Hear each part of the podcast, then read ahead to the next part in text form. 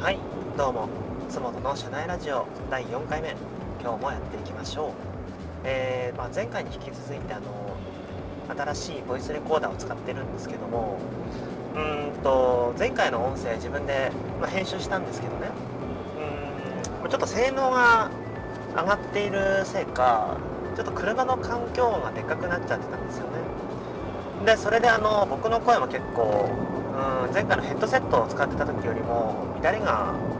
多くなっていて、まあ、どうしたもんかなって思ってるんですけどまあちょっとねしばらくはこのボイスレコーダーを使いながらうんどういう形がいいのかなっていうのを模索しながらやっていこうかなって思います、えー、じゃあですね今日のテーマなんですけどもうん今日はポジショニングの話をしていこうかなと思います。まあ、ブランディングって言葉とほぼ一緒かなって思ってもいいのかなと、えー、思うんですけどもまあ要はどういう立場でその物事を言うんだってことを考えるってことですね。でこれはあのブログとか、まあ、あとはその SNSTwitter とか、まあ、インスタとか Facebook とかそういったところであの情報発信とかしていくんだったらこのポジショニングはやっぱりえー、いろいろと考え深めておいた方がいいんですよね。なんでかっていうと、まあ、やっぱりその説得力がま断然違ってくるのとあとは、まあ、なんといってもファンがつきやすいんですよね。例えば僕は、えーとまあ、今ねその新しく、まあ、ちょっと違うポジショニング今考えてるところなんですけど、えーと僕今まで現役塾長ブロガーっていう肩書きでまあ、情報発信活動やってたんです、まあ、今もねまだやってると思うんですけどそのポジションで、まあ、要はえっ、ー、と、まあ、現役で大学受験の学習塾運営してますよそこの塾長ですよっていうのと、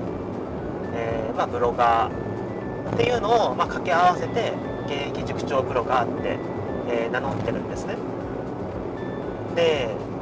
あの普通そのブログでお金を稼ぐっていうのってやっぱりうさんくさいじゃないですか。まあ以前のラジオでも話したんですけどね。まあ実際にそのちゃんと調べればまあそのブログとかあとネットビジネスって、まあ、っとうなビジネスってことは分かるんですよ。だけどやっぱりその、まあ、ネットビジネスビジネスに関して何も知らない人っていうのは、まあ、どうやったって最初怪しく感じるものなんです。だけど、えー、僕の場合はそこで、えーと、現役塾長っていう肩書きをまあ、うまく利用したんですね、まあ、要は教育に、えー、絡んでいてでしかも、まあ、ちゃんと顔を出してその塾運営、まホームページもちゃんとあるので、えー、ちゃんと、まリアルで塾を運営している塾を持っているっていう立場っていうのもあの僕のメルマガとかあとはブログとかですよね。ってところでもちゃんと発信してるんですよ。っていうのがその、まあ、僕のブログに来た人が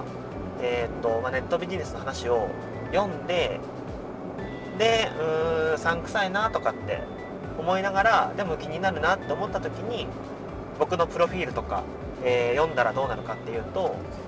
あこの人塾やってんだって、まあ、分かってくれるわけですよ。でそうなった瞬間に、まあ、パッと視界が開けるというかあじゃあ信用できるなってなるんですよね。単純な話なんですよ。一見、まあ、その教育と、まあ、ブログ、まあ、最近はねそのブログの知名度というかそのブログ自体の普及もだいぶしてきたんで今ではねそんなに怪しまれなくはなってきてるんですけどブログやってますって言っただけでも。でもまあやっぱ23年ぐらい前はまあ言うてまだまだ、えー、マイナーなビジネスだったので怪しまれてたんですよ割と。だからそこで一見えそんな怪しいものブログっていうものと、まあ、ネットビジネスっていうものと、まあ、すごい信頼、まあ、日本において教育ってすごい信頼が、えー、置かれている産業なので、えー、教育やってる人っていうものが掛け合わさったことでブログと,、えーと、教育のギャップが、えーと、うまくマッチして、えーまあ、絶大なというか大きな信頼につながってくれているんですね。でポジショニングって、えーと、やっぱり掛け算の考え方で言ったらいいかなって思うんですよ。例えばその、まあ、マーケティングができる人って今までそのマーケターってまあ、今もですけどマーケターって呼ばれてるじゃないですか。でプログラミングできる人は、まあ、プログラマーって、えー、呼ばれてるわけじゃないですか。だけど私マーケターですとか私プログラマーですって、えー、名乗ったとしてもそんなのもう溢れてる職業なんですよね。だから私プログラマーですって言っても全然響かないんですよ。だって世の中には他にもいっぱいプログラマーがいるし何だったらその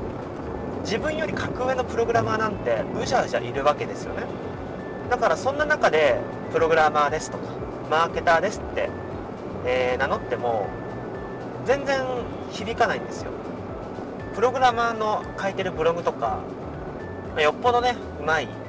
えー、記事とか書いていたら別ですけどあんまり興味湧かないんですよね。やっぱりもう今の時代は、まあ、何かと何かを掛け合わせて、まあ、もう自分で新しい職業肩書きを作り出すっていう気持ちで、えー、ポジショニングポジション設定をした方がいいんですね。まあ僕の場合は現役塾長ブロガーで今やってます。でポジションを考える時ポジショニングを、えー、していく時に、まあ、鍵となる考え方が1個あるなって思ってるんですけど、まあ、それが何かって言ったら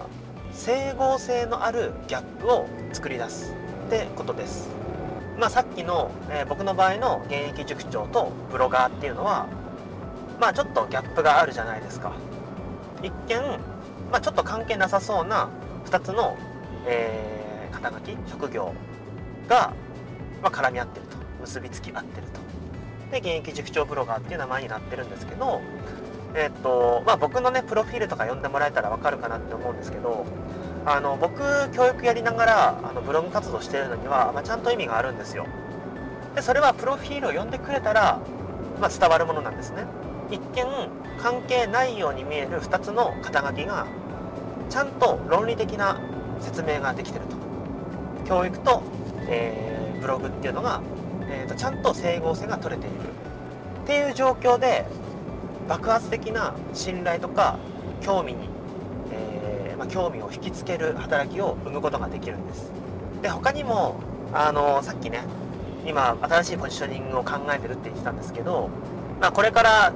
ちょっと肩書きを変えようと思っていましてあの飽き性マネタイザーっていう肩書きでこれから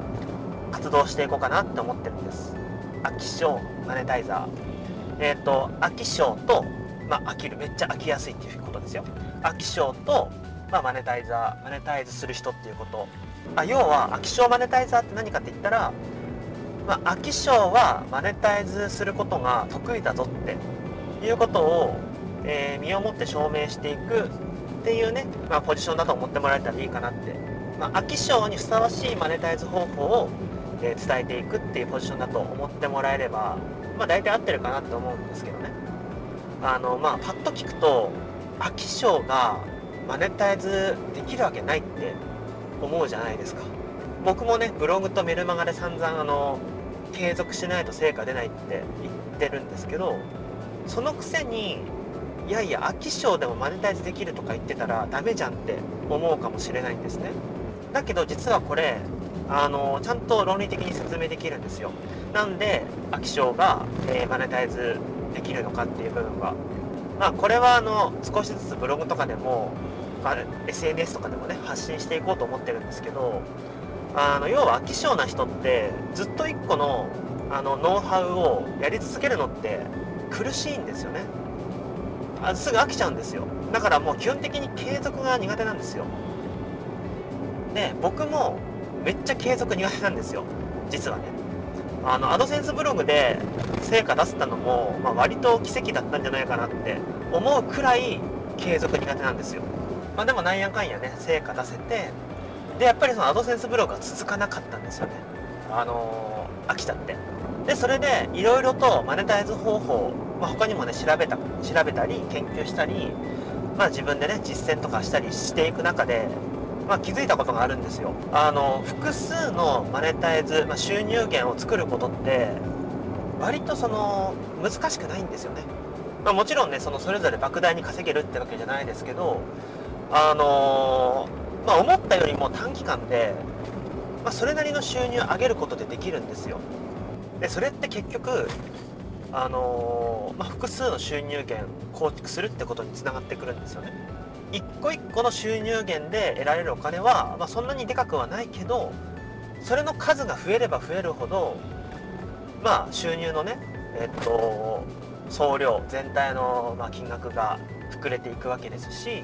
まあ、あとは何といってもこれ強みだなと思うのがリスクの分散になるんですよ。いろんな収入源があったら、まあ、そのうちね、えー、1個が潰れたとしても他の収入源がカバーしてくれてるんですよ、まあ、複数の収入源少額でもいいから作っておいてであとは気分に応じてあじゃあ今の時期はこの収入源このマネタイズ源をちょっと成長させようとか、えー、まあ、新しいマネタイズ方法を取り入れてみようとかっていう発想をして、まあ、少しずつね全体の、え総量を増やしていくっていうことがあの多分飽き性の人って結構向いてるんだろうなって思ったんですね。僕もそれ全然意識していなかったんですけどなんか気づいたらそんな生活を今してるんですよ。1個のノウハウずっとやってらんなくて、まあ、いろんなノウハウを試しつつ、まあ、それぞれのねマネタイズ方法にはコツみたいなのがあったりするんで、まあ、それを捉えながら、ま実践してみたら、まあ割と成果が出せると、ま思ってるよりでかい成果じゃないですけどね繰り返し言ってますけど。って考えると飽き性とマネタイズっていう言葉に論理的な説明がつくんですよ。整合性が取れたギャップっていうのが演出できるんですよ。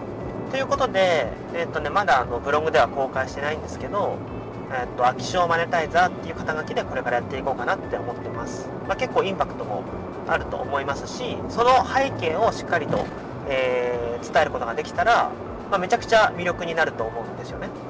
まあ、ポジショニングはこんな感じで、えっ、と、整合性のある、えー、ギャップをいかに演出できるか。パッと聞いた感じだと、えなんでその2つを組み合わせるの？みたいな、えー、意外性のある2つを組み合わせてでそこに論理的な説明整合性を作る、まあ、それができたら、えー、っとまあ、かなりね、えー、プログラマーとかマーケターとかそういう一言で終わっちゃうような肩書きとは違った、ポジショニングができるんじゃないかなと思います、まあ、というわけでね今回はこんなところで。それではまた。